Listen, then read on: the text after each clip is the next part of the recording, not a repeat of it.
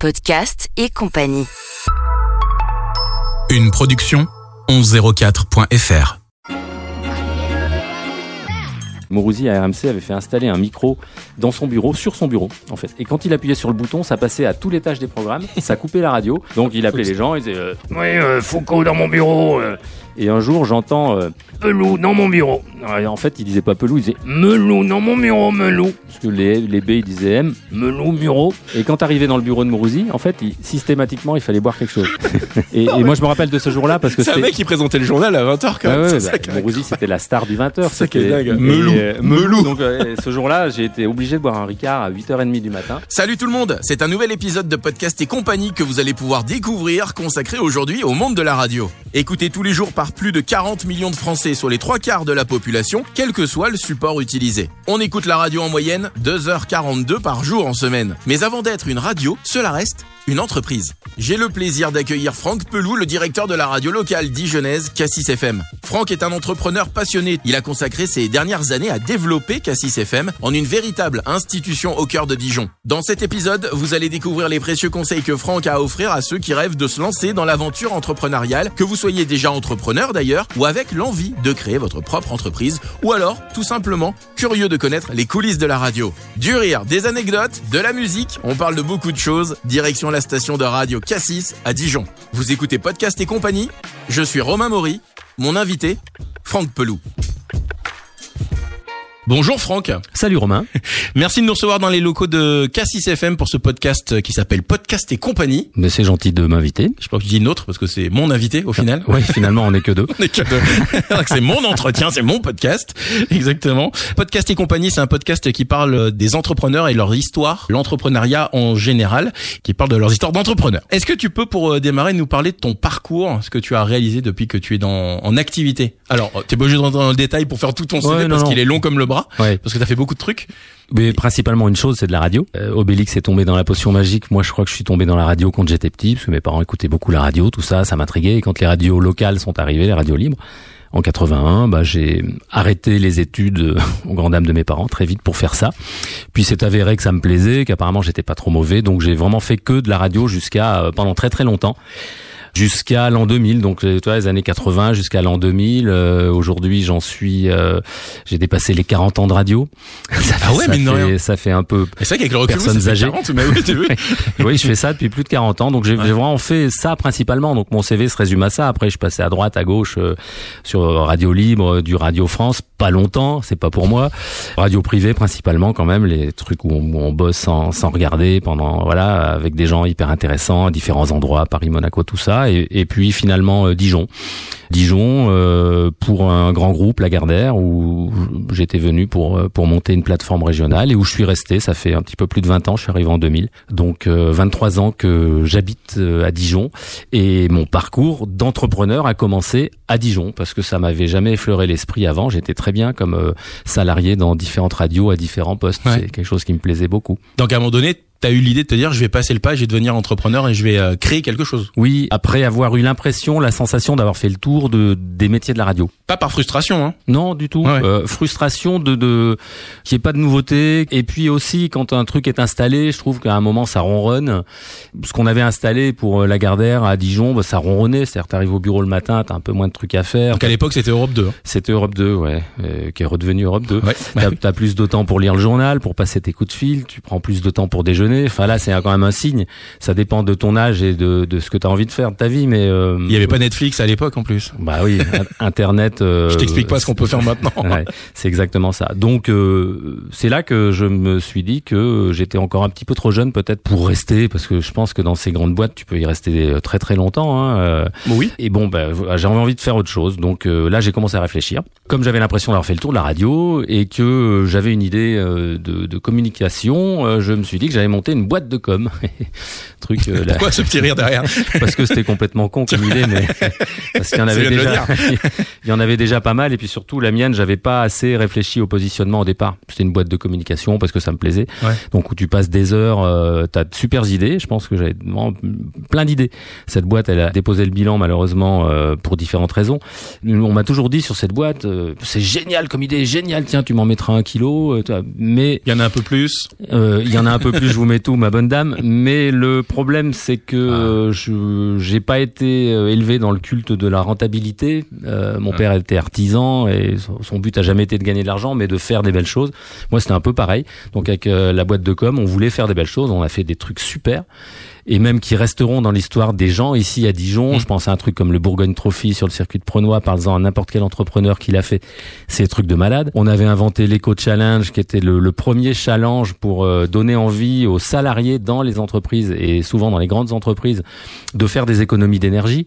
Donc on avait mis C'est un peu précurseur, mine de rien, Ah bah, euh, comme idée. Un Ouais, peu trop. C'est ça peut-être, ouais. un peu trop. On avait mis au point un système sur Internet. On avait travaillé en partenariat avec l'ADEME, qui nous finançait un peu le truc. On avait un ingénieur hyper pointu euh, sur sur toutes les questions climatiques qui euh, définissait les indicateurs à donner aux entreprises pour faire des économies. Arrêter d'imprimer des ramettes de papier pour rien, Mmh. euh, éteindre la lumière, euh, pas utiliser trop de, de serviettes en papier, pas cinq pour s'essuyer les mains quand on se lave les mains dix fois par jour. Avec mais le recul, c'est vrai que c'est en fait c'est des choses qu'on devrait euh, appliquer continuer vraiment à faire. et continuer à faire. Ouais. Ouais. Mais ça, c'était génial comme idée. euh, Un Pas précurseur. parce que c'est moi qui l'ai eu, mais mais ça le problème c'est bon d'une part j'avais pas calculé la rentabilité, ensuite euh, bon ça rapportait rien et surtout il y a eu euh, cette idée je l'ai eu euh, juste avant la crise de 2008 J'allais te poser la question de savoir pour resituer. Hein, donc du Ouais. coup, ouais, c'était là. donc juste avant 2008 en fait j'avais un carnet de précommande qui était mais rempli, j'allais à Paris deux trois fois par semaine rencontrer des boîtes, euh, la caisse d'épargne en national devait faire un challenge interrégion sur l'éco challenge et tout avec une carte de France en temps réel les stats de ceux qui étaient en tête devant Parce qu'il derrière. lançait une petite compétition entre les Ouais. entre les caisses. Et, et plein de grosses boîtes comme Essilor, comme McDonald's l'ont l'ont fait. McDonald's, pareil, France devait le reprendre. D'ailleurs, ils l'ont repris sans moi. Je salue mon ex-ami de McDonald's Dijon. Mais ils ont bien utilisé mon système. Après, ça marchait bien apparemment. Comme quoi Euh, l'idée était bonne. L'idée était très très bonne. Mais effectivement, la crise de 2008 a eu raison Ouais. de, de la boîte. La crise de 2008 et le fait que je calcule pas la rentabilité. Ça, clairement, euh, s'il y a, après, je crois qu'il y a des conseils à donner aux jeunes entrepreneurs. On Je- va y venir. Ouais. voilà, je, je, je donnerai quelques conseils parce que Aldorand, c'était le nom de cette boîte, devrait toujours être là et, et vraiment c'est mon grand regret. C'est une boîte qui était très novatrice et il y avait plein de trucs à faire, mais bon voilà, c'est une expérience, ça m'a fait grandir. Donc du coup, cette idée euh, d'Eldorand, tu l'as germée avant ou euh, pendant que tu faisais de la radio, tu t'es dit il y a des choses à faire en observant un petit peu les le- l'environnement dans lequel tu travaillais et un peu plus largement. C'est ça, quand je commençais à m'ennuyer un petit peu à Europe 2, C'est là que tu t'es dit je dit, il faut, ouais, faut que je trouve autre chose à faire parce que euh, parce que ça va pas. Je vais pas faire ça jusqu'à, je devais avoir à l'époque, je sais pas, 40, 45 ans. Jeune. Euh, je ouais, dis une- ça parce que j'ai cet âge-là. ouais, jeune, une quarantaine d'années. Et je voulais, je vais pas aller jusqu'à euh, 60 ans à l'époque pour euh, en faisant ça. Donc Ouais. euh, oui, l'idée. Alors que- qu'est-ce qu'on peut faire? Tout ça, on a réfléchi. C'est là qu'on a eu l'idée de la boîte de com avec un positionnement encore une fois qui était pas euh, euh, l'éco challenge. C'est venu Mhm. plus tard. Au début, c'était une boîte de com classique. C'est ça. Et après, tu t'es recentré. voilà, je connaissais vraiment bien, j'avais un carnet d'adresses à Dijon et que des amis à l'époque d'Europe 2 et je connaissais tout le monde, enfin quasiment quoi, je veux dire et donc je me suis dit euh, là-dessus, je vais pouvoir monter une boîte de com. Mais c'était une erreur parce que euh, il y avait d'autres boîtes Ouais. de com et parce que euh, après Cassis est arrivé et là j'ai je me suis retrouvé avec un peu moins d'amis en, en lançant ça. Voilà, c'est arrivé entre-temps mais effectivement l'idée a germé quand je m'ennuyais. On a monté Aldorand et puis après est arrivé Cassis un, un peu par hasard finalement aussi. Bah, raconte-nous justement comment c'est comment c'est arrivé. Du coup, comment t'as eu euh, l'idée de lancer une radio Alors par hasard, ça veut tout et rien dire parce que du coup, ça peut être euh, une proposition qu'on te fait, ça peut être un, un mail que tu reçois, ça peut être aussi une annonce que tu vois passer du CSA. Tiens, une piste. C'est voilà, c'est ça. J'avais définitivement arrêté la radio parce que j'en avais marre. Je voulais faire autre chose. Et ça fait 40 ans que t'en fais. Hein. voilà, j'ai vu quoi. passer donc j'ai arrêté quand- pendant un an quoi. J'ai Ouais. vu passer euh, un mail du CSA, il y avait un appel à candidature à Dijon, une fréquence euh, Dijon que je connaissais un peu à connaître maintenant, j'y étais depuis quelques années. Je me suis dit que c'était une jolie ville, il y avait pas de radio locale à Dijon, des radios associatives bien sûr, Ouais. mais ra- radio locale commerciale, c'est-à-dire une radio qui investit, qui fait vendre du programme local, qui qui vit de, de la pub qu'elle vend, donc qui doit euh, faire des beaux programmes pour avoir des auditeurs, pour vendre de la pub, il n'y en avait pas. Donc je me rappelle d'une réunion euh, conseil régional, le, le CSA à l'époque, ça s'appelait comme ça, Conseil supérieur de l'audiovisuel. Qui s'appelle Arcom. qui est- qui est l'ARCOM maintenant. C'est Rachid Arabe qui était le membre chargé de la radio, un ancien journaliste de France Télévisions. Je me rappelle lui avoir posé la question, est-ce que vous pensez qu'il y a la place pour une radio de catégorie Ouais. B, c'est-à-dire commercial. Il m'a répondu oui, je le pense. Et donc là, j'ai appelé d'anciens collaborateurs euh, d'Europe 2. Voilà, je leur ai passé un petit mail en disant tiens, si on montait une radio, c'était presque un peu pour déconner quoi finalement. Mm. Et on a fait un dossier, on s'est pris au jeu, on a fait un beau dossier. Comme on avait que des amis à l'époque, euh, on a eu plein de, de, De recom- recommandations. J'avais euh, ouais, au moins de 30, 40 lettres de soutien, tous les politiques, toutes les assos, tous les clubs de sport, euh, tous les, les, euh, les syndicats, enfin les associations. Que le dossier euh, faisait un kilo euh, ah, c'est un gros gros dossier. Ouais. C'est une fréquence qui était très très convoitée. Contre toute attente, le, le CSA nous a donné cette fréquence, donc ça nous a permis de lancer Cassis, qui était un, un challenge énorme parce que on, a, on était tous des professionnels de radio, on était quatre, Mais euh, mais on n'avait jamais ouais. monté de radio. C'était ma question, c'est de savoir quelle est ta vision à ce moment donné, quelle est ta vision de l'entrepreneuriat? C'est-à-dire que là, du coup, bon, t'as as lancé Aldorand, ça c'est une histoire qui est, qui est derrière toi. T'as Cassis, Qui à ce moment-là est pas tout à fait fini. Oui, qui est pas terminé, On n'a pas ouais. encore déposé le bilan, Exact. donc il y a un peu les deux, une période un peu euh, compliquée parce que quand on lance Tout. Cassis, c'est pareil, c'est 2008 et Mm. c'est donc le- La la, crise. des subprimes. ben, Aldorand, tous les robinets se ferment. Cassis, toutes les promesses des copains, des machins, des bah, se ferment aussi parce que Coco, c'est la crise, on va pas faire de communication. Donc on se retrouve à lancer une radio avec très peu de moyens. Et moi, à titre perso, je me retrouve avec cette radio et avec la boîte qui Aldorand qui, qui flanche. Et euh, il y a pas un moment donné, tu dis c'est peut-être une connerie là, de se dire euh, lancer une radio à ce moment-là, c'est peut-être euh, trop tôt, trop tard ou pas le moment quoi. Juste les planètes sont pas suffisamment alignées pour se dire euh, lancer une autre entreprise euh, avec tout ce qui va derrière. Quand j'ai lancé, au moment où j'ai lancé Cassis, en fait, où on a lancé Cassis, je pensais, parce que c'était avant les subprimes, juste avant, je pensais que Aldorand allait gagner beaucoup d'argent. D'accord. Donc et tu t'es donc dit pour moi, ouais, Cassis, c'était presque un, un- comme un petit jouet, une danseuse, soit de se dire tiens, bah, euh, on, on y va avec des gens qu'on connaît, qui sont Mm. des professionnels. C'est moi qui porte le projet, mais euh, je vais, moi, je m'occuperai d'Aldorand, et puis à côté, ils feront tourner la radio, et puis ce sera. sera et puis non en fait.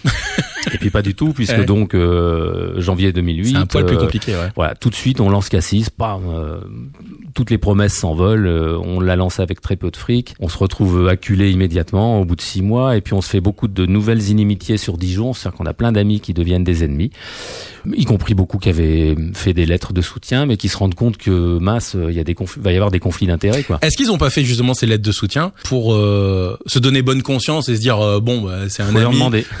Ouais, j'ai bien. Faut leur Non mais demander. c'est un ami, tu vois. Puis finalement, peut-être en se disant, ça va pas fonctionner, donc euh, autant faire une lettre. euh, Faut leur demander. Moi, je sais pas pourquoi ils ont fait les lettres de soutien. Bah oui, parce, que, du coup, c'est un peu. Du temps d'Europe 2, j'avais que des amis. Du temps de Cassis, marrant, clairement, je me suis retrouvé avec la, enfin, une bonne partie de la ville, y compris beaucoup de gens que je connaissais pas, qui bavaient. J'avais des retours tous les jours de, disons, qu'est-ce que t'as fait à machin Rien. Qui, qui ça euh, C'est qui euh, Ah bah en tout cas, ils t'aiment pas. Ah ouais. J'en avais vraiment beaucoup. Donc c'était une période très compliquée. Euh, le fric ne rentrait pas. Hmm. On se faisait défoncer, désinguer dans toute la ville. C'est vrai que j'étais un peu sanguin à l'époque et euh, si ok tu veux te battre, on va se battre, ce qui est une vraie connerie aussi dans les conseils. On en parlera peut-être plus tard, mais ça sert à rien. C'est de l'énergie négative. J'ai remarqué aussi qu'en vieillissant, en fait, il y a beaucoup de trucs que tu fais plus Ouais. parce que tu dépenses une énergie folle Ça sert à rien. et au final, ouais. Donc voilà, Cassis au début ça a été très compliqué. La première année, euh, il y a vraiment des gens qui ont tout fait pour que ça se casse la gueule. Ça n'a pas été loin. Hein. S'ils écoutent ce podcast, ils peuvent se dire qu'ils ont Peut-être. échoué de peu, parce que maintenant tout va tellement bien. si, Ouais. S'ils écoutent ce podcast, je tiens à leur dire, on risque plus rien, ça tourne super bien. Euh, mais euh, c'est passé près. C'est passé près. On a été aidé par des gens euh, que je prenais pour des escrocs. euh, quand euh, du temps d'Europe 2, j'étais allé à leur conférence de presse, mais que je remercie encore aujourd'hui, c'est les Bourgogne Angels, qui sont des business angels, qui sont les seuls à nous avoir prêté trois sous, pas beaucoup, mais juste pour Juste tenir. Mm. la tête, enfin pas la tête, mais une narine hors de l'eau. En tout cas, ils ont été là. Et puis euh, on a traversé tout ça. Et euh, Cassis a souffert du même problème qu'Aldorand. C'est moi en fait, c'est que je voulais juste faire de la belle radio. Mais en fait, une radio, c'est une Tout ce société. qu'il y a, tout ce qu'il y a autour, en fait, est, est énorme à gérer. Ouais. C'est une société, une radio. Une société, ça doit être rentable. En fait, t'as as lancé une entreprise comme un salarié qui a envie de dire, ah, je vais faire un super beau programme, en fait. exactement ça. Et Et pendant des années, on a fait ça avec nos petits moyens, c'est-à-dire que le peu qu'on avait, on l'investissait pour faire des beaux programmes. Ça veut pas dire qu'aujourd'hui on fait pas des beaux programmes. Je pense, moi, je suis très très content de ce qu'on fait et fier. Je trouve qu'une si petite équipe fait de la grande radio. Et d'ailleurs, on dame le pion à toutes les radios à Dijon, tous nos concurrents, qui sont parfois nombreux, notamment dans le service public. Ils sont 40, on est 5 nous, et on fait plus d'audience sur Dijon et, facile. Là, les derniers sondages sont tombés, on les distance encore largement. Donc, euh, je, pas de gloriole particulière, mais c'est juste pour dire qu'on fait des beaux programmes, mais il y a euh, 7 ou 8 ans en arrière, euh, j'ai eu un déclic de me dire, euh, avec Patricia, mon associé, euh, on s'est dit, mais bon sang, mais pourquoi on n'a jamais de fric? Pourquoi chaque mois pour payer les gens c'est compliqué? Pourquoi chaque fin d'année c'est le bordel quand on voit le bilan, on voit notre comptable qui arrive avec une Bisous Sylvain. Salut mon Sylvain, heureusement qu'il est là. Il a une tête d'enterrement quand même parce qu'il nous aime bien et qui se dit pareil, putain, c'est pas vrai, ça gagne pas d'argent, pourquoi? Alors qu'il bosse, ouais. Il y a 8, 8 9 ans peut-être, on a eu le déclic de se dire bon maintenant c'est une société, c'est plus une radio. Quoi. Donc du coup, quelle décision vous prenez avec Patricia? Eh ben tout ce qui marche pas, on l'enlève. Tout ce qui marche, on le duplique et on le multiplie par 10. Et puis tu on, parles des prix? je, je, je, parle des produits aussi parce qu'on a beaucoup de produits. Euh, Donc là, c'est limiter l'offre pour. Euh... Ouais, on a recentré l'offre. Et la recentré. On a recentré l'offre et vraiment c'est ça. C'est on a enlevé ce qui fonctionnait pas, ce qui rapportait pas d'argent. On a gardé que ce qui gagnait de l'argent et on a essayé de renforcer l'offre et de renforcer notre positionnement local encore plus que ce qu'on ce qu'on était avant parce que euh, ça c'est le Covid qui nous a aidé. Alors ça fait pas 8-9 ans, ça fait juste euh, 3 mais euh, on s'est rendu compte aussi pendant le Covid qui était une autre crise parce que bon entre temps il y avait eu les gilets jaunes aussi mais on l'a traversé. Le Covid quand le 15 mars, j'ai vu les mails qui tombaient comme des mouches toutes les minutes, on avec annule. toutes les campagnes ouais. qui s'annulaient, qu'on s'est retrouvé d'écran de, de 8 minutes de pub à 0 minutes ouais. pendant euh, deux mois. Là, je me suis reposé la question de euh, merde, ça va s'arrêter, c'est dommage, ça commençait à marcher. Ouais. Qu'est-ce que tu mets en place du coup? Eh ben, euh, on met en place les choses simples en fait. Euh, là, pareil pour le Covid, on a refait ce qu'on avait fait il y a 8 ou 9 ans, c'est-à-dire qu'on a tout limité encore plus. On a pris le peu d'aide auquel on avait besoin, mais euh, aussi la France est un pays formidable et je tiens à le dire parce que nous on n'a on n'a pas bidonné, on a pris le PGE et on l'a toujours sur notre compte quasiment en intégralité aujourd'hui. Explique peut-être aux gens. c'est le, le, le, prêt garanti par l'État euh, parce que quand on allait voir les banques, si on avait besoin d'argent chaque fois pour avoir un prêt c'était galère, y compris il y a 5 ans. Hein. Alors que t'as Cofidis à côté. C'est de la radio. Ouais. ouais Cofidis, taux, bon, c'est de la radio et la radio, ça fait peur aux gens. Ils se rappellent qu'ils ont perdu de l'argent avec des radios, mais ils oublient qu'ils en ont gagné avec d'autres aussi. Et mmh. voilà. Donc euh, les banquiers sont pas très radio. On a pris le PGE, ça nous a rassurés. Ok. Parce que d'un seul coup, sur notre compte en banque, il y avait plein de sous. On a ouais. pris le maximum et, et, on le rembourse depuis, mais on l'a toujours. Donc Ce qui a été une aide super, mine ça, ça a sauvé un, beaucoup d'entreprises. Hein. On a pris le chômage partiel, mais euh, je dirais avec parcimonie, mmh. juste. C'est-à-dire que on, on sans est, exagérer. On est la seule radio pendant le Covid, euh, l'année du Covid 2020, à être restée ouverte tout le temps. Avec une radio associative, je les cite, c'est RCF, ouais. parce que je trouve que c'est bien. Euh, toutes les autres, et tu sais de quoi je parle Romain, oh ouais. notamment les grands groupes, bon, ça a été une aubaine. On ferme, on prend le chômage partiel, mm. on respecte plus sa convention avec le CSA, donc on fait plus de programme local, mais on prend les sous. Et je salue aussi, je fais un clin d'œil à Radio France parce que j'ai assisté il y a quelque temps euh, lors d'un radio tour à, Nancy, le patron de Radio France Alsace qui venait se gargariser que euh, pendant le Covid, qu'est-ce qu'ils avaient bien bossé? Ouais. Euh, je suis désolé, mais pendant le Covid, les radios France étaient tous fermés. Ils tournaient une semaine sur quatre. Ils faisaient un programme régional Grand Est, c'est-à-dire qu'à Strasbourg, il y avait le même qu'à Dijon. Et il y avait 40 personnes qui prenaient le chômage partiel. Nous, on a renforcé. J'ai discuté avec l'équipe. Qu'est-ce qu'on fait, les gars? Est-ce qu'on reste chez nous, on s'enferme comme tout le monde, ou on met en place des solutions alternatives? Ou est-ce qu'on continue? Est-ce qu'on essaie d'aider les gens qui essaient de faire des choses? Je pense aux commerçants. Et tout le monde m'a dit, on essaie, on continue. Et on a redoublé d'efforts pendant le Covid. On est venu tous les jours à la radio. Pas tout le monde. Hein. Les commerciales étaient évidemment en télétravail et même arrêté pendant les 15 premiers jours, pendant la période de sidération, de qu'est-ce qu'on fait, les magasins ferment, on n'a plus de clients, etc. Mais après, on s'est reconstruit. Nous, on a fait des podcasts pour aider les commerçants, pour aider tout le monde gratuitement. Oui, c'est ce que j'allais. On s'est occupé, ça nous a ça, aussi vidé la tête. On s'est dit, allez, ouais. euh, positif, Ramon, on y va. Euh, je veux dire.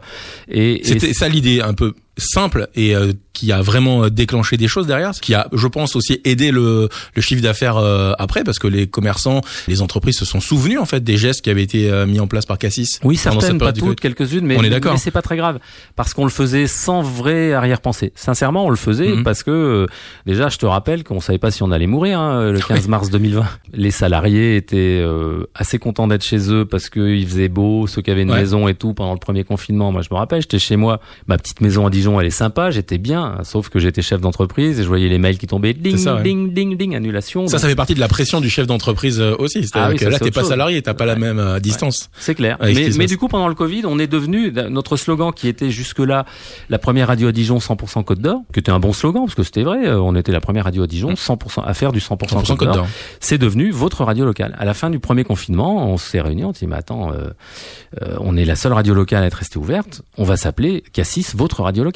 C'est devenu votre radio locale et, et c'est depuis ce temps-là que euh, j'ai l'impression que vraiment les gens ont capté le message et qu'on est vraiment devenu la, La radio, radio. locale de Mm. Dijon, ce qu'on voulait faire et finalement il y a 15 ans quand on a posé la question à Rachid Arabe. Comment tu te différencies toi de tes concurrents? Alors, je parle radio, mais de façon plus large, euh, des, des, entreprises. Alors évidemment, euh, des entreprises qui font de la radio, ça va être plus facile pour faire des comparaisons, parce que celui qui vend des légumes, c'est compliqué de le comparer à une radio. Alors radio, entrepreneur. Radio, comment on se différencie? Bah c'est hyper simple, on fait du local, c'est du 100% local. On pourrait presque être la marque 100% Côte d'Or chère à François Sauvadet, euh, parce que on fait du local ici à Dijon. Euh, on habite là. Euh, on, la radio est à Dijon. Nos studios sont là. Euh, nos employés sont là. Ils vivent là. Ils vont au marché des Halles le, samedi matin. ils vont au cinéma à Dijon. Ils vont au spectacle à Dijon. donc on connaît, on mm. connaît et les gens nous connaissent. Ouais. Voilà. Moi, mon journaliste Fabrice, les gens le connaissent. Quand Fabrice arrive, il peut aller n'importe où, que ce soit voir un, un, politique, un commerçant, un cinéma. Il est connu. Voilà. Et donc la différence c'est ça. Et je pense qu'à l'antenne ça s'entend. Un flash d'info local qui est fait à 800 km par quelqu'un qui habite à 800 km et qui lit juste la presse quotidienne régionale sur Internet, notamment les faits divers, pour faire un flash d'info local, c'est pas le même flash qui est fait par euh, un journaliste basé à Dijon qui vit à Dijon. On se différencie comme ça. Et d'un point de vue euh, entreprise, du coup, de façon plus large, ça peut être sur la, gestion de l'humain, ça peut être sur euh, la face, les investissements réalisés, etc. Alors, on a beaucoup souffert de de pas du tout avoir d'argent et tu l'as connu Romain puisque tu étais là. Euh, du coup, tu as tiré les leçons de tout ça évidemment. Du coup, j'ai tiré les leçons de tout ça et à partir du moment où l'entreprise euh, tourne rond, c'est-à-dire pour une radio qu'elle a de l'audience et qu'elle gagne de l'argent. Attention, on gagne pas des milliards. Hein. Mais je veux dire, déjà gagner de l'argent en radio aujourd'hui, c'est bien.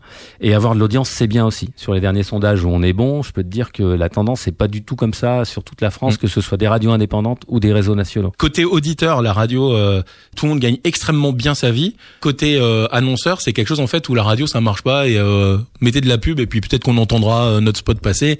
Alors que les auditeurs sont aussi les gens qui mm. prennent des fois de la publicité sur ta radio. C'est pas cher et puis. Enfin, tout relatif. non, mais c'est pas cher par rapport à d'autres. il y a aussi beaucoup de gens encore qui aiment bien se voir sur le papier, même si le papier disparaît de plus en plus, même si euh, si on prend l'exemple de Dijon, il y a des, des magazines qui sont euh, sur des tirages papier euh, qui annoncent des, des tirages colossaux alors que c'est 20 fois moins parce que c'est juste impossible aujourd'hui le prix du papier a mmh. doublé avec la crise en Ukraine et si si vraiment ces magazines tiraient le nombre annoncé, il faudrait faire un chiffre d'affaires colossal pour réussir à rembourser que l'impression. Donc le papier disparaît mais les gens aiment bien encore se voir sur papier. Donc je fais un public reportage, je l'appelle encore à l'ancienne, je sais plus le nom moderne mais je crois que ça s'appelle encore comme ça mais OK, donc euh, on, on m'interview oui, je suis un chef d'entreprise formidable, mon magasin est génial, et j'achète une page, euh, 10 pages plus loin. Voilà. Ça marche encore super bien à Dijon, mais c'est quand même voué à disparaître parce que le papier euh, va disparaître doucement mais sûrement. Nous en radio, ouais, l'auditeur euh, pense peut-être que euh, un animateur ou un journaliste est super bien payé, que bon, je sais pas, après tout, moi ce qui m'intéresse c'est que l'auditeur écoute Cassis. Et le chef d'entreprise, on a un taux de resignature de pas loin de 80% à Cassis, donc je suis désolé, depuis 5 ans on fait des efforts vraiment très très importants pour faire des belles campagnes, c'est fini de vendre n'importe quoi, n'importe comment quoi. C'est vraiment au chausse-pied quoi. On écoute d'abord la personne et on essaie de faire. On a plein de produits aujourd'hui. Tu adaptes le produit en fonction du client que tu as en face. Exactement. L'idée c'est de lui faire un truc clé en main. Il n'y a pas que la radio. Il y a la radio, c'est notre fonds de commerce, des campagnes de pub classiques. Il y a des podcasts, on fait des vidéos, on fait du display, on vend des, des pré-rolls sur Internet, on vend des, des, bandeaux sur Internet, comme tout le monde.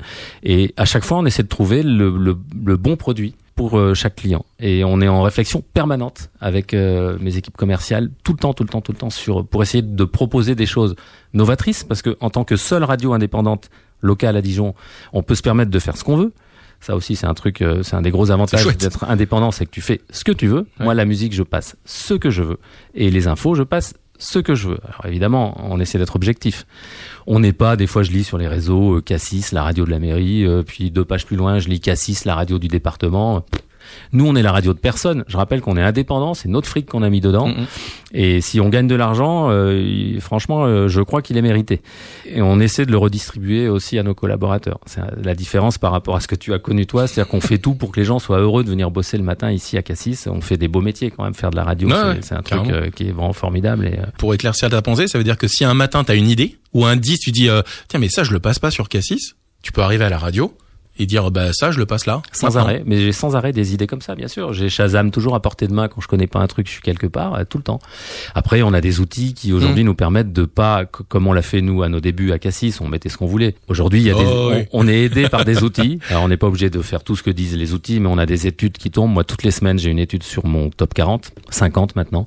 Donc je sais euh, les remontées de data c'est-à-dire ce qu'écoutent les gens sur euh, internet en digital ceux qui vont sur YouTube Deezer Spotify ça, s'ils écoutent, je sais pas, le dernier Mylène Farmer à Dijon, euh, je sais que sur ma cible, 25-49 ans, c'est le cœur de cible de Cassis.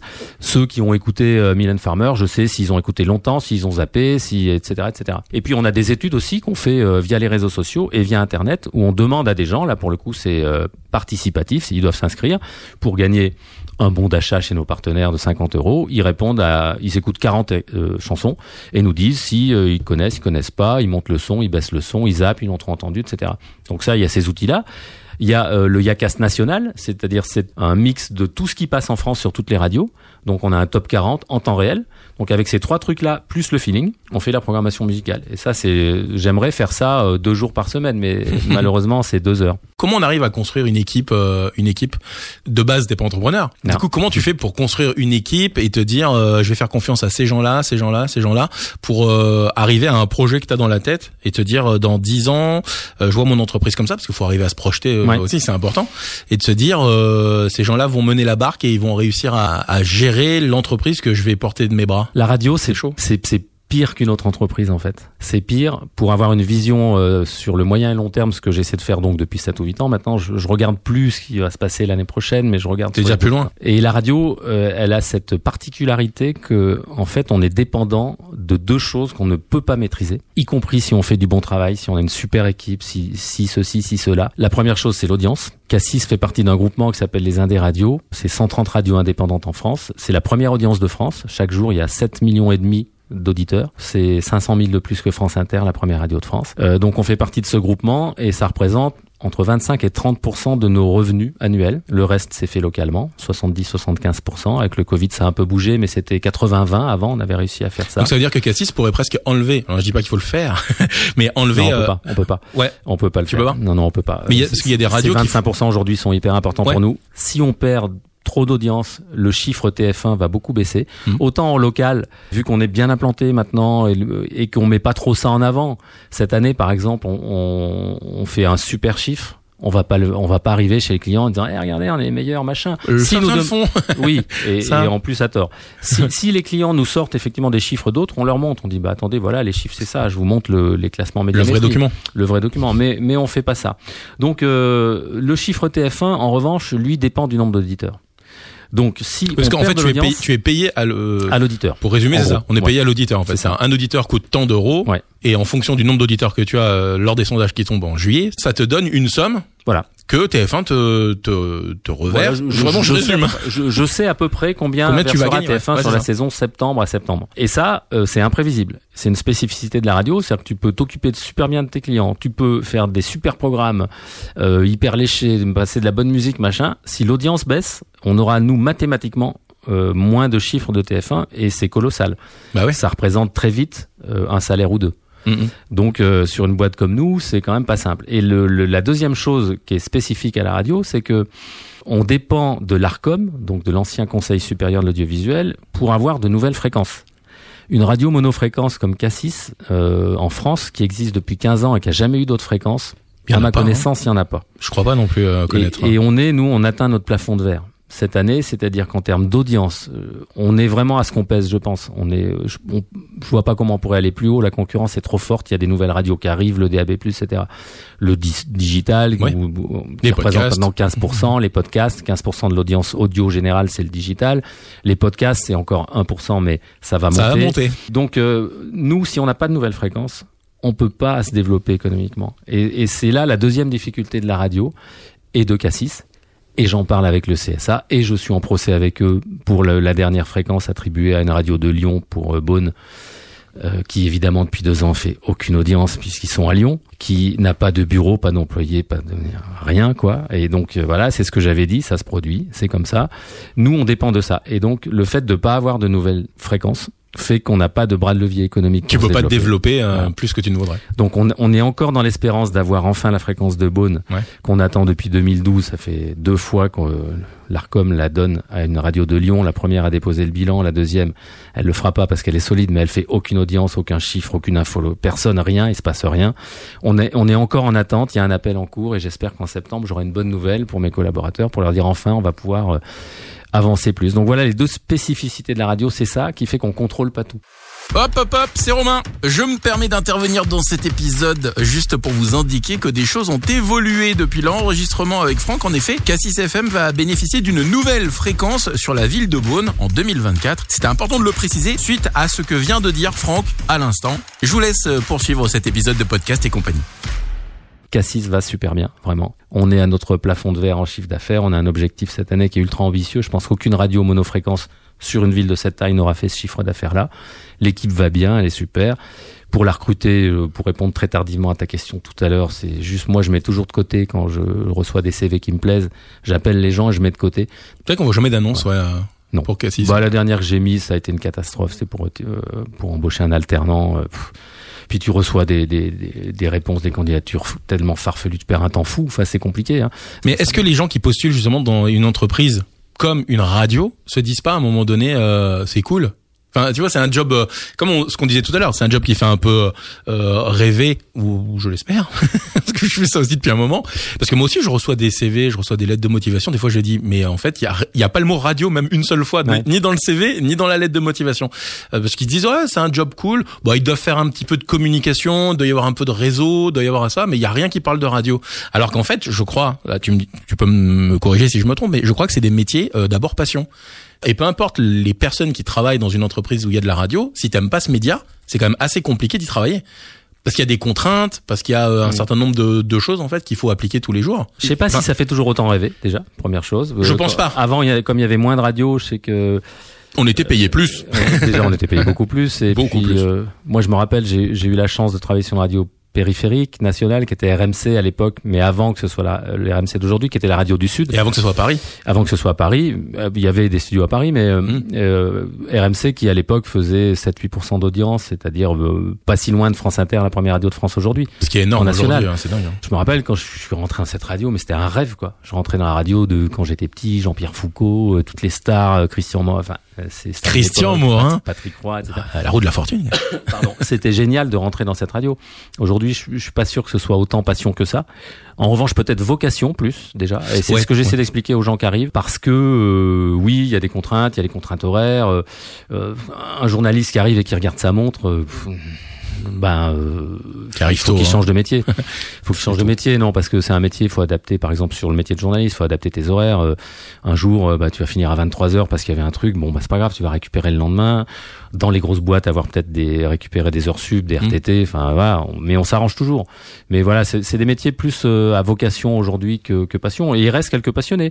Je pense que l'animateur qui va arriver au mois de septembre est un passionné, ce qui m'a convaincu de le faire venir. Tu, tu parlais de, de l'avenir donc à court terme, donc ce qui va se passer là dans les prochains mois, et à long terme. À long terme pour Cassis, c'est pour toi j'ai 58 ans, donc. Euh, et tu le fais pas, Franck Je te remercie, mais mm, quand même dans mes artères et mes articulations, je les sens. Je dirais que ça fait quand même 58 euh, ans, 40 ans de radio vraiment bien rempli. C'est que mine de rien, 40 euh, ans sur 58, c'est énorme comme. Ouais, ouais, c'est ça. Ouais. J'y suis allé en mobilette au début, j'avais pas le permis. Comme quoi. T'as croisé de la star, hein, t'as croisé Jean-Pierre Foucault. Quand même. Ah bah oui, et quelques autres. Euh, oui, Morosi, bah, euh, c'était Morosi. Euh, salut Yves, c'est dans mon bureau. Un bon souvenir pour moi, malgré tout, euh, malgré le Ricard à 8 heures du matin. C'est vrai qu'on pourrait faire une, presque une parenthèse anecdote, et c'est ma question d'après. Moi, je la raconterai après. Une parenthèse anecdote, parce que c'est quand même, t'en as un paquet, mine de rien, parce que euh, quand tu crosses du monde, tu les, gens que tu vois à la télé sont pas forcément comme ça dans la vraie vie. Oui, heureusement. Et heureusement, ouais. Et la vision pour Cassis, écoute, moi, le, le but, c'est vraiment, euh, Cassis, à un moment donné, va changer de main. Je vais pas, euh, je suis pas rentier, euh, je suis, mes enfants euh, vont pas reprendre Cassis. alors, idéalement, ça serait que les collaborateurs, ça serait génial, comme ça se passe dans certaines boîtes. Ah oui, ils se regroupent pour acheter la boîte. Ouais. le meilleur exemple sur la région, c'est Eurogerme récemment. J'ai trouvé ça génial, quoi. Jean-Philippe Girard qui vend sa boîte à ses collaborateurs, alors à un prix incroyable aussi, mais mais c'est super. Écoute, lui, s'il veut faire podcast et compagnie, c'est avec joie parce que c'est ce gars est incroyable. Enfin, il a un parcours de vie fou et une vision de l'entrepreneuriat aussi qui est assez incroyable. Ah bah ça c'est clair. C'est il y en a pas beaucoup des comme lui. Ouais. Et comme il a des oreilles partout, Jean-Philippe, si tu nous ah ouais, alors avec plaisir, euh, Jean-Philippe Girard. Vraiment, ça serait une joie euh, de vous recevoir dans Podcast et compagnie. Romain ne mord pas. Non, non, non. Mais bon, voilà, moi. on je- se connaît un tout petit peu en plus. hein. Ouais. S'est Bah, c'est vrai que c'est un exemple, c'est une sacrée réussite. Euh, nous, moi, un niveau beaucoup plus modeste, si quand je, je revendrai un Il y a jour. pas de point de comparaison. euh, ouais. Cassis, non aucun.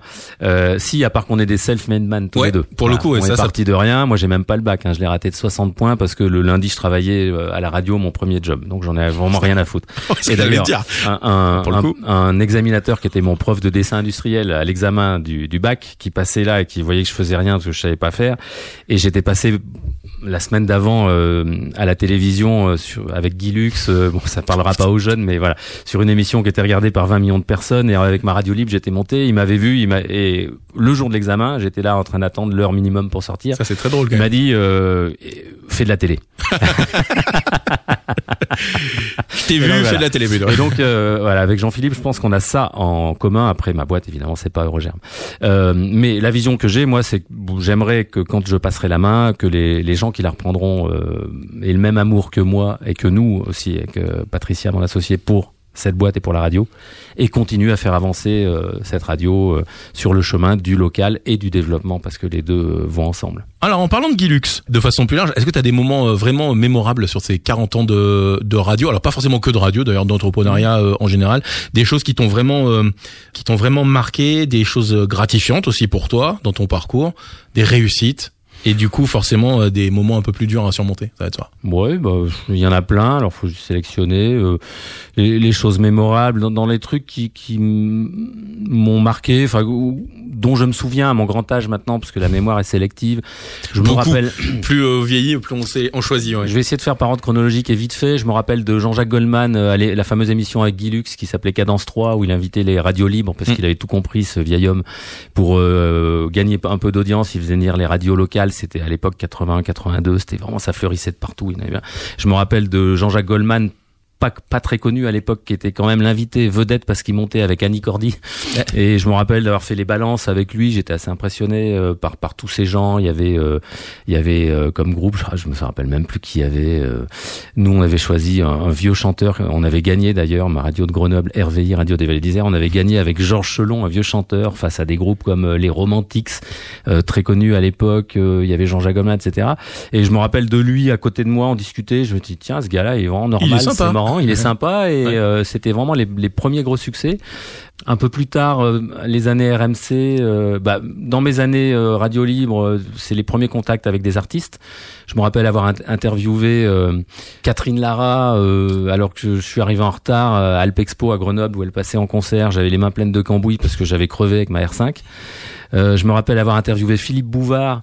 Euh, pareil avec cette radio, j'avais un magnéto pourri qui avait plus de piles, donc au fur et à mesure ça, ça ralentissait jusqu'à ce que ça s'arrête. Parce que c'était Il des bandes. a fallu faire un montage après pour pour euh, accélérer. Ah, galère. Et voilà, c'était euh, Philippe Bouvard faisait un ménage dans un Saint-Maclou et j'étais allé le choper là-bas. euh, et il m'avait trouvé bon, il m'avait invité à aller assister au petit théâtre de Bouvard à Paris euh, quelques semaines plus tard.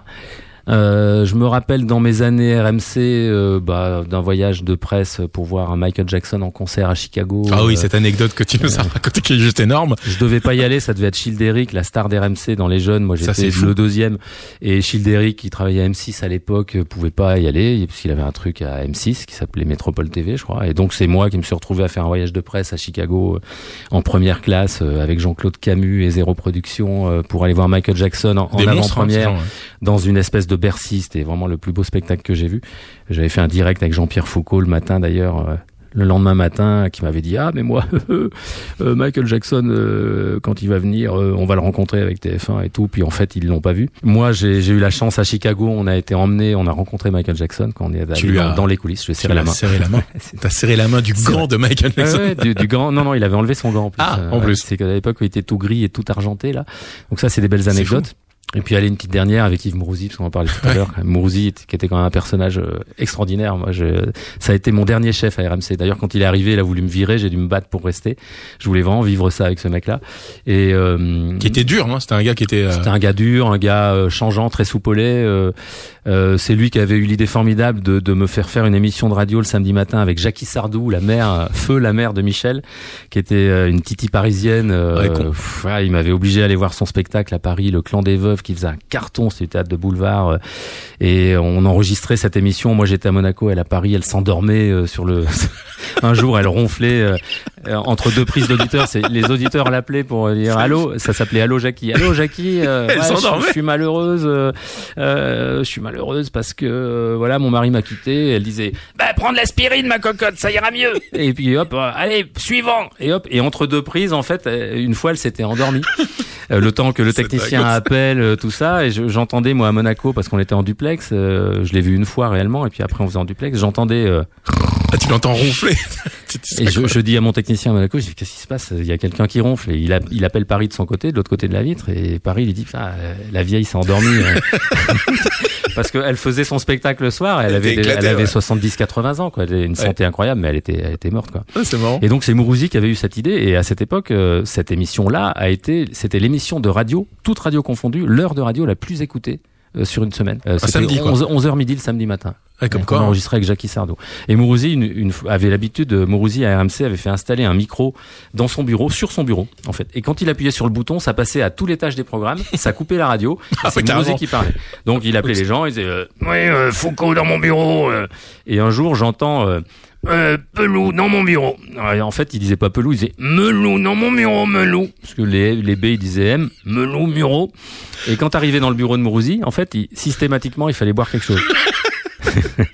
et, et, moi je me rappelle de ce jour-là parce que c'est un mec qui présentait le journal à 20h quand même. Ah ouais, bah, c'était la star du 20h. C'était Mitterrand assis sur le, le coin du bureau, ah c'est le premier fait. Ah, il y en avait rien à foutre. En fait, t'as l'impression qu'il respectait pas trop les gens ni les invités, alors qu'en fait, je pense qu'il y avait il y avait quand même un truc. Mais bon, ah, il était dans son monde, hein, qui était truffé de, de choses, euh, je crois. Melou, euh, Melou. Donc euh, ce jour-là, j'ai été obligé de boire un Ricard à 8h30 du matin. Mais t'avais pas le choix en plus, t'arrivais et disais bon, du, moi quoi euh, Ricard, euh, vodka. Alors c'était Ricard ou vodka. Okay, J'étais obligé. Euh, et moi, la première fois que j'ai eu ça à 8h30 du matin, c'était euh, euh, bah, merci, tu, je vais prendre un petit café. Il l'a mal pris du coup. Ricard, vodka. Il insistait quoi. Bah, bah, Ricard. Annie, c'est vrai, c'est son assistante. Annie, deux Ricard. Et donc euh, les Ricards arrivaient. C'est le jour où il m'a annoncé en plus Jackie Sardou. Ça, une, une numériné, un doigt melou, un Nagui Zarnou, une émission, les gens vont appeler de ça. Faut que les gens écoutent comment il parlait parce qu'il parlait comme ça. Bah oui, c'était bonjour. Yves Mourouzi, il avait un problème. Une voix incroyable. Oui, bonjour. Oui. Et voilà. Et donc, et, et pour finir, tant que tu n'avais pas fini ton Ricard, ah oui. Tu ne sortais pas du bureau, tu pouvais pas le jeter dans une plante ou machin. Il y avait rien. Il n'y avait pas de plante et il fallait boire l'Ricard. C'était les anecdotes rigolotes. je te confirme, elles sont pas mal. De 40 ans de radio. Et euh, alors à l'inverse, du coup, ah, ça va être moins drôle.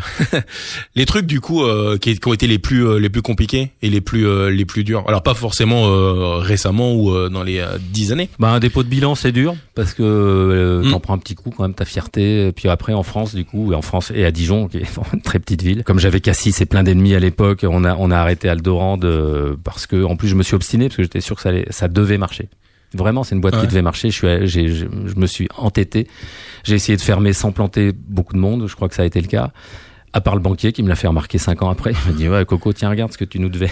Ah J'avais pas fait gaffe ah, parce que je faisais pas gaffe au compte encore à l'époque. Ah c'est pas mal. Donc ça c'est dur de fermer une boîte, c'est dur. Euh, il y avait des employés donc bon t'es obligé de les virer.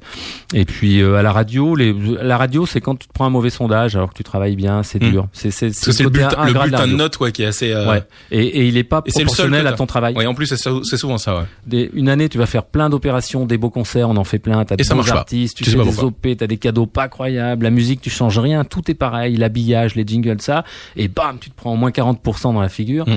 Donc tu prends ta calculette, tu dis voilà, bah euh, une fois, ça va faire tout ça en J'ai dû euh, me séparer d'une journaliste que tu connais, qui était ah sur Dijon, bah et, au lendemain des sondages, c'était la dernière entrée, euh, elle était là depuis un an, je crois même mm. pas. Et voilà, j'ai vu les sondages, je les reçus. Je dit voilà, bah écoute, euh, j'ai une mauvaise nouvelle, je peux plus te payer à partir de la rentrée, donc euh, licenciement économique à cause des sondages. En parlant de, de boîtes qui se plantent, c'est un modèle qui est euh, bien particulier à la France parce que tu prends par exemple les États-Unis, lorsque tu plantes une boîte, une fois, deux fois, trois fois, quatre fois, de façon générale, on te dit, bah c'est bien, t'as essayé au moins. Mmh. Mais moi, ça m'a fait grandir. Hein. On faisait des opérations géniales. Tout le monde disait, mais génial, c'est super. Le Bourgogne Trophy. On me disait, mais c'est fort. On a passé une journée extraordinaire. Merci, merci. Et ça nous coûtait de l'argent. Ouais. Euh, je me rappelle, on faisait des, des, des soirées VIP au Zénith de Dijon. Euh, donc le principe, c'était que tu payais un peu plus cher ta place, mais tu t'occupais de rien. C'était Ah Aldorand. oui, je me donc- souviens de ça, c'était trop bien. donc les gens arrivaient, ils rentraient par une entrée VIP, alors ils regardaient bien s'il y avait des des, connaissances à eux Ouais. euh, pour pour voir que eux ils rentraient, ils faisaient pas la queue. On les, il y avait des hôtesses, ils montaient, ils buvaient un coup, machin. Cinq minutes avant le début du spectacle, parce qu'on avait l'horaire.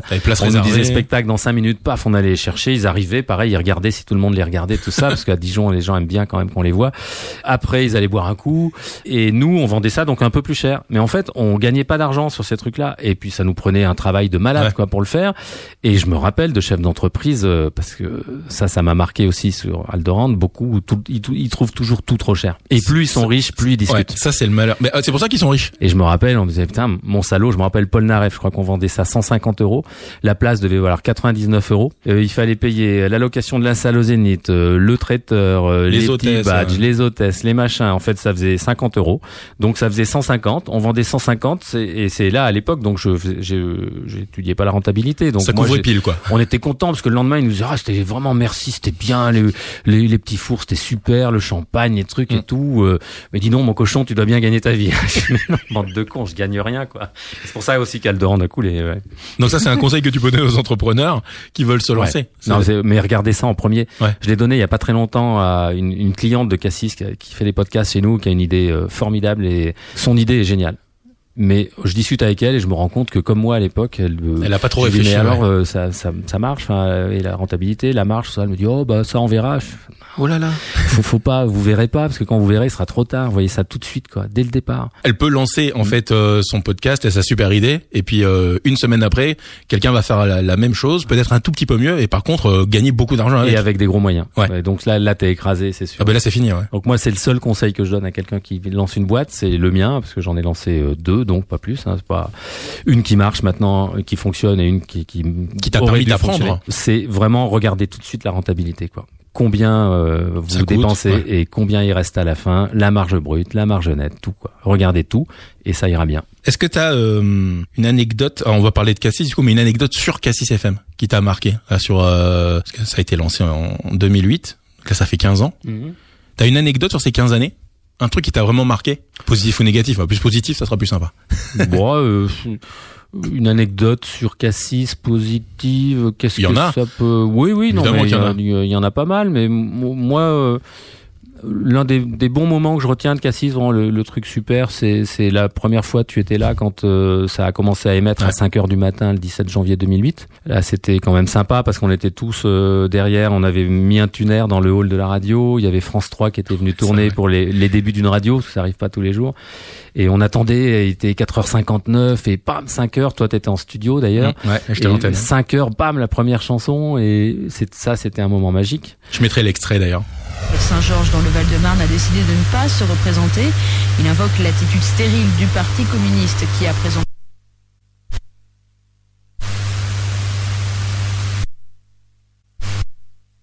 Leur avocat a demandé leur remise en liberté.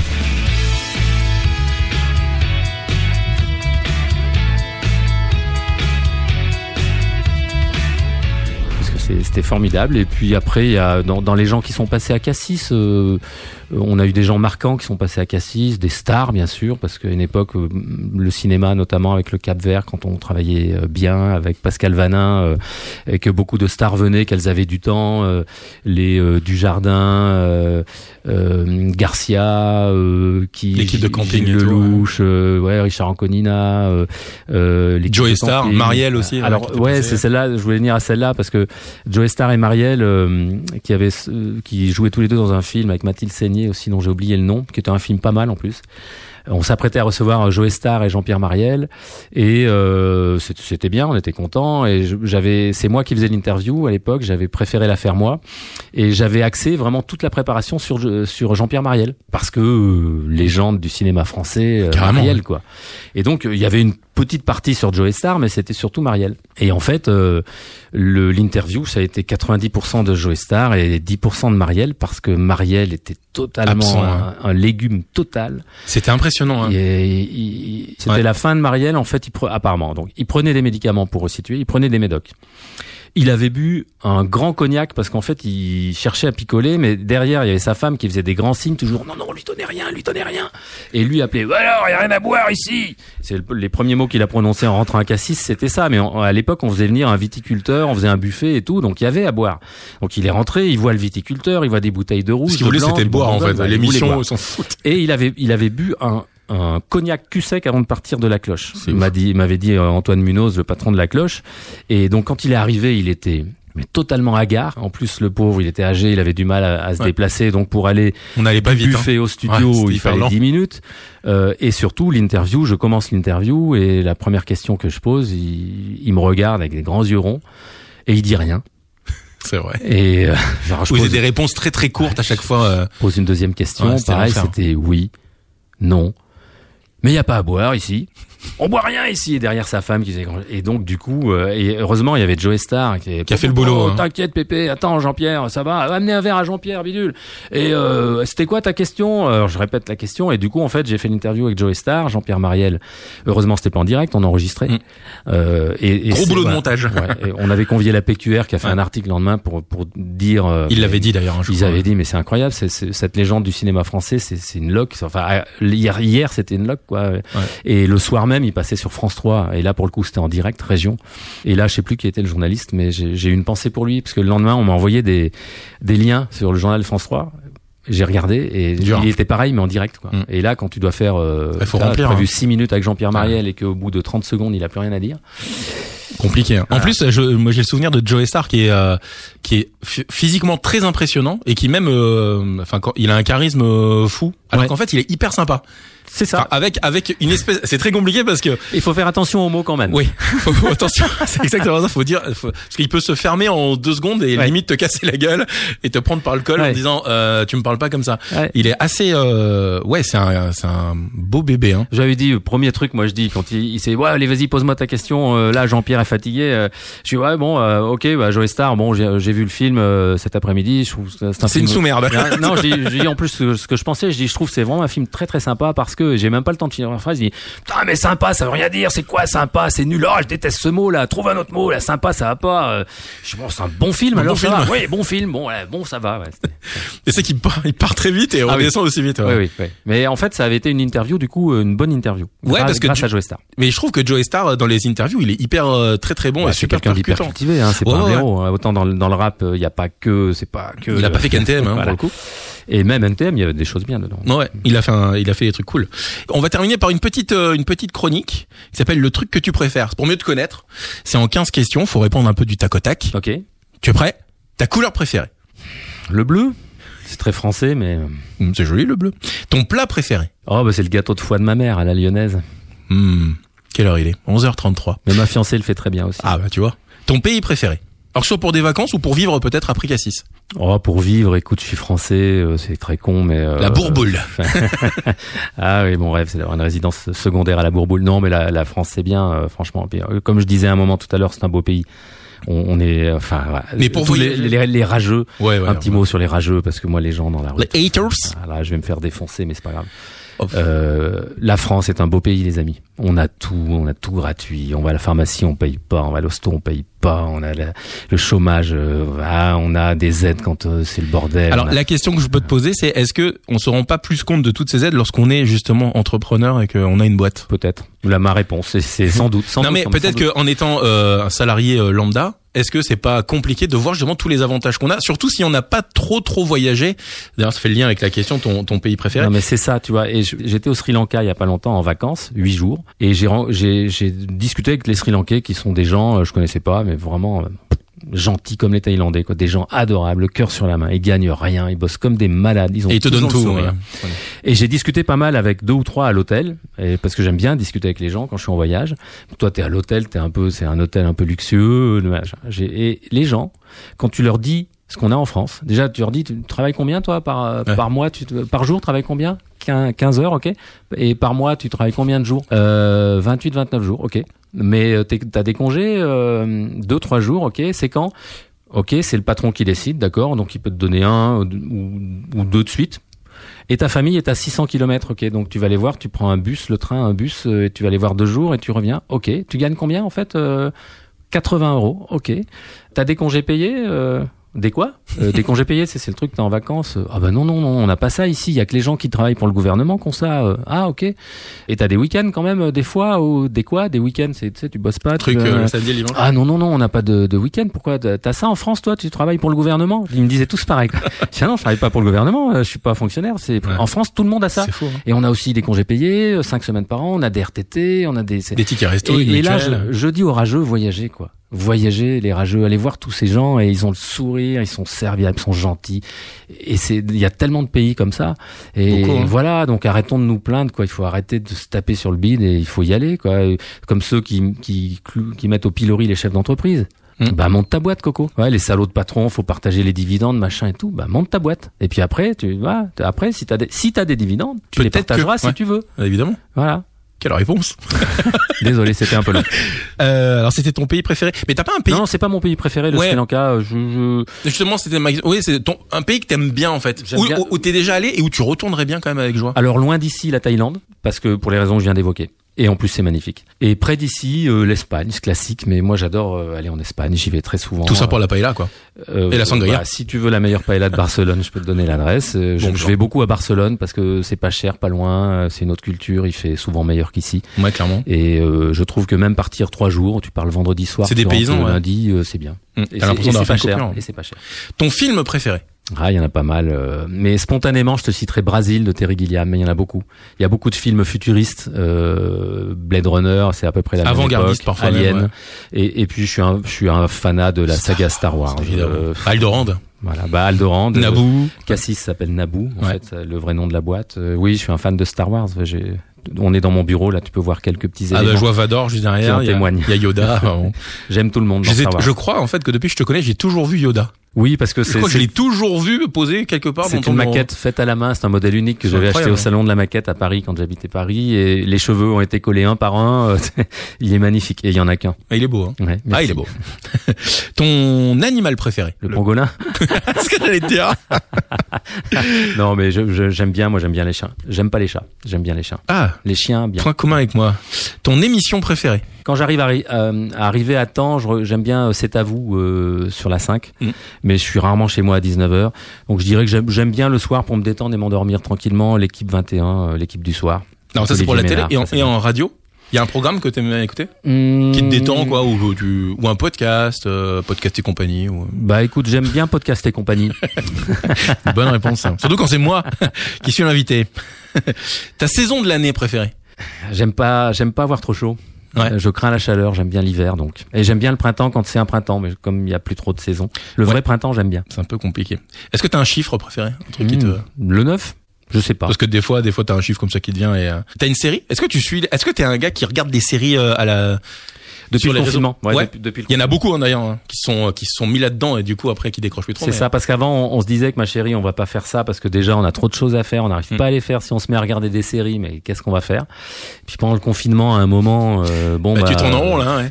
J'ai dit, t'es sûr À l'époque, c'était la Casa des Papels? J'étais sûr que tu veux pas regarder? Non, non, non, non. Puis un soir, euh, je la regarde tout seul, elle était pas là. Et puis je regarde le premier épisode de Casa des Papel. Et là, c'est l'engrenage. Et je me dis, euh, putain, il faut absolument que j'arrive à lui faire regarder parce que j'ai vraiment envie de voir le reste. C'est insupportable ça. hein. Et voilà, donc j'ai réussi à lui faire regarder le premier Ah. épisode de Casa de Papel. Évidemment, elle a dit bon bah on regarde le 2 dans la foulée euh, et du coup oui maintenant je regarde. euh, j'ai même du mal à voir euh, tous les films que j'ai envie de voir Ah parce que Ouais. on a toujours une de série en cours, plus le cinéma où je retourne aussi euh, au pâté Dijon là qui, est- qui est bien avec sa petite carte qui coûte pas cher. Et, du coup c'est ouais ça fait beaucoup de choses. Mais oui je suis série du coup. Et en ce moment je regarde Palpito.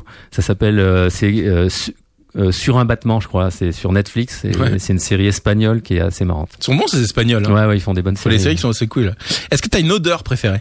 J'ai un exemple parce que je sais que je cette question, je ouais, n'importe quoi. Moi, ce que j'adore, par exemple, c'est ah, j'ai cherché le, le nom il y a pas longtemps.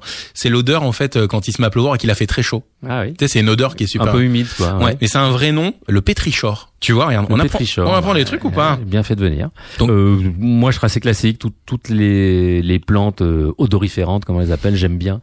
J'aime bien toucher une plante, que ce soit un romarin, euh, La menthe, le une- basilic, tout ça. une, une- ouais, une, une verveine citronnée, une menthe basilic. J'aime bien après avoir cette odeur. Au jardin de l'Arquebus, j'y suis allé avec mon fils Noé, et en fait, il y a toute une rangée avec je sais pas combien de plants de menthe différents. Mais il y en a, je sais pas, 7, 8, 9. Poivrée, blanche. Ouais. euh, ouais. Et j'ai découvert des menthes. Incroyable. Autre que celle qu'il y a dans le jet. Euh... Ton réseau social préféré Euh, aucun.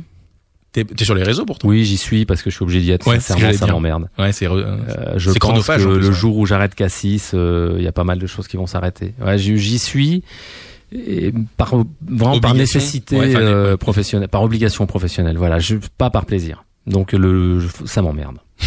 je trouve que trop de gens passent trop de temps dessus. Et C'est- j'en ai plein autour de c'est moi. hyper donc, chronophage, euh. Voilà. Il y a rien de pire au resto, tu sais, les...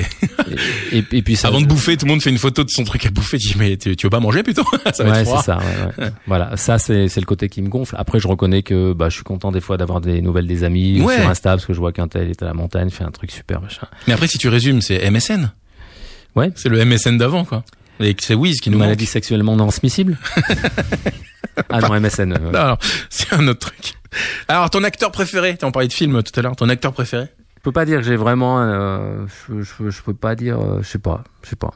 Préféré non, il y en a plein que j'aime bien, mais c'est les grands classiques. euh, euh, le, le- les Clusets, les Lermites, ces gens qui me font marrer.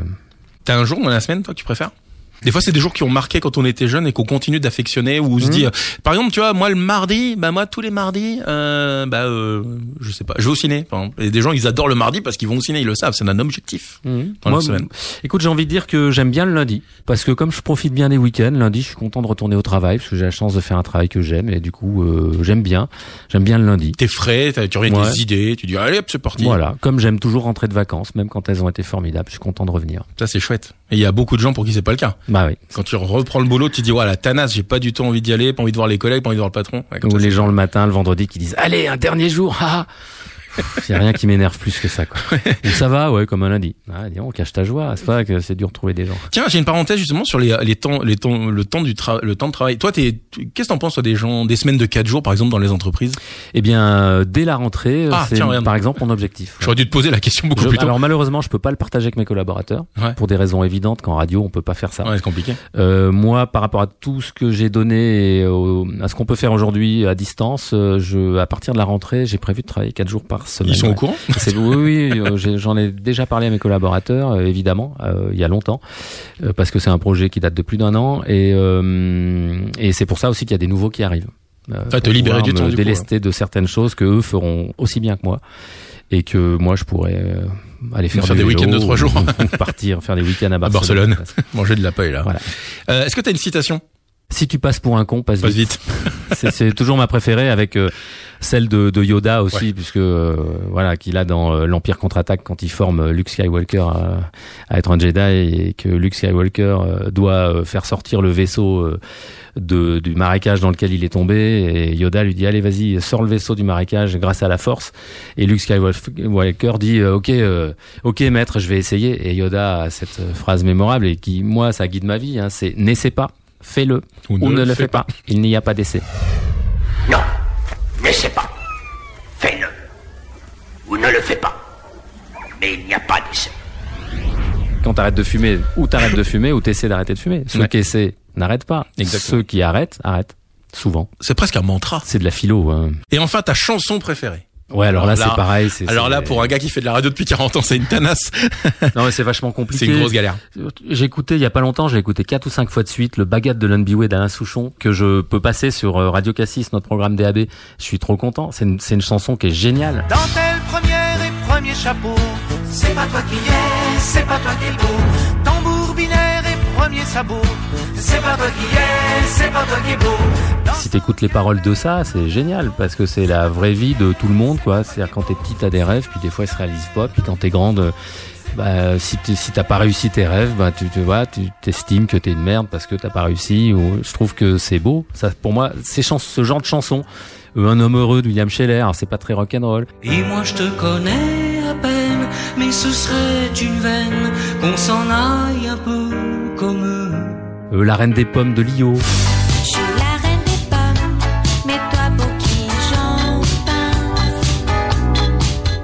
Euh, quelqu'un d'autre, la grande Sophie, c'est des, à la fois des belles chansons euh, mélodieuses et des chansons à texte, euh, des chansons de rock, euh, des chansons de, de Chaka Ponk, euh, par exemple la reprise de Nirvana, Smells Like Teen Spirit. Je trouve que la, la version de Chaka Ponk avec la chorale là, et les, les sœurs, les violonistes, comment elles s'appellent, je retiens jamais leur nom, dans Taratata, c'est monstrueux.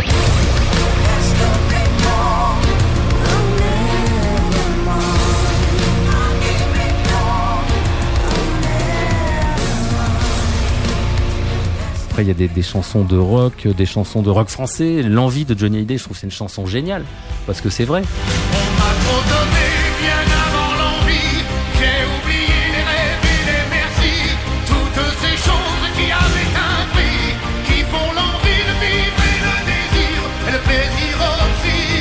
Et voilà, après, je pourrais t'en citer vraiment euh, plein d'autres. Moi qui voulais mettre un extrait, ça va être compliqué du coup parce que Bah, tu en as cité plein. T'as que l'embarras du choix. Il faut que je Euh, me cogne un medley. C'est pas très rock'n'roll, mais des Back in Black, des CDC. on Ouais, pourrait ouais. aller sur plein plein de trucs. quoi. Il y a plein de groupes, des Stones, il y en a tellement. Des Beatles. euh, Est-ce qu'il y a encore des groupes comme eux Tu crois? Est-ce qu'il y a encore des parce, Oui. qu'en fait, hein, justement, pour le coup, comme tu fais de la radio, t'es un peu bien placé, et moi aussi. Mais en fait, t'as un peu l'impression qu'il y a plus beaucoup de groupes qui font beaucoup de tubes les uns à la suite des autres. C'est-à-dire que maintenant, ils vont. C'est un nom qui, qui m'échappe, mais où ils font euh, vraiment c'est un tube. Et derrière, tout ce qui sort après, c'est un peu palo parce qu'ils sont vraiment euh, marqués par le premier tube qu'ils ont qu'ils ont fait. C'est que des groupes avec des longévités de 30 ou 40 ans, il n'y en a pas des masses hein, maintenant. Ouais, bah les, les vrais. Indochine, groupes- je pense. euh, Ouais, bah, je les ai vus au The Rock il y a 15 jours. euh, Bah moi j'ai vu leur concert à. Groupama Stadium à la télé. J'ai halluciné en fait de ce qu'ils arrivent encore à produire pour un prix. euh, le prix des places est vraiment minime quoi. Pour le show en fait qui est proposé aux gens, Mhm. ce qui est quand même incroyable. Ouais, c'est vrai, c'est vrai. Bah après, je pense que les, les, les Beatles et les Stones de demain ou d'aujourd'hui, euh, c'est Muse, c'est Coldplay, c'est ce genre de groupe qui réussissent encore à faire venir des gens. J'ai vu que Coldplay faisait le groupe Ama Stadium l'année prochaine. Tu vois, je vais acheter les places, je vais y aller.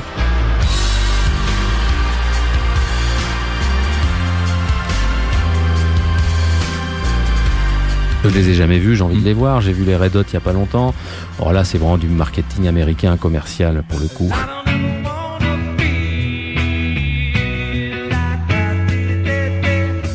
C'est- Les Red Hot, mais- beaucoup de gens sont déçus des concerts. Ouais, et il y avait De Iggy en Pop en, première partie, Ouais. ce qui était une tuerie là pour le coup. Je- heureusement que je suis arrivé à temps pour Iggy Pop.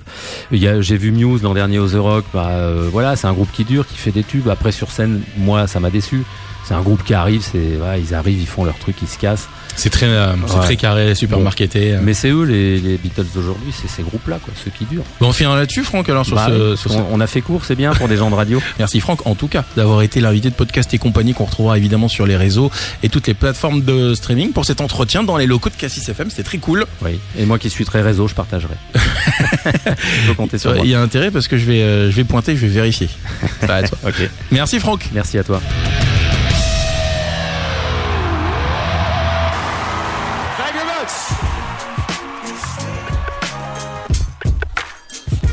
Ne manquez aucun épisode de Podcast et compagnie. Abonnez-vous et mettez 5 étoiles sur votre plateforme de podcast préférée. Rendez-vous sur podcastetcompagnie.fr.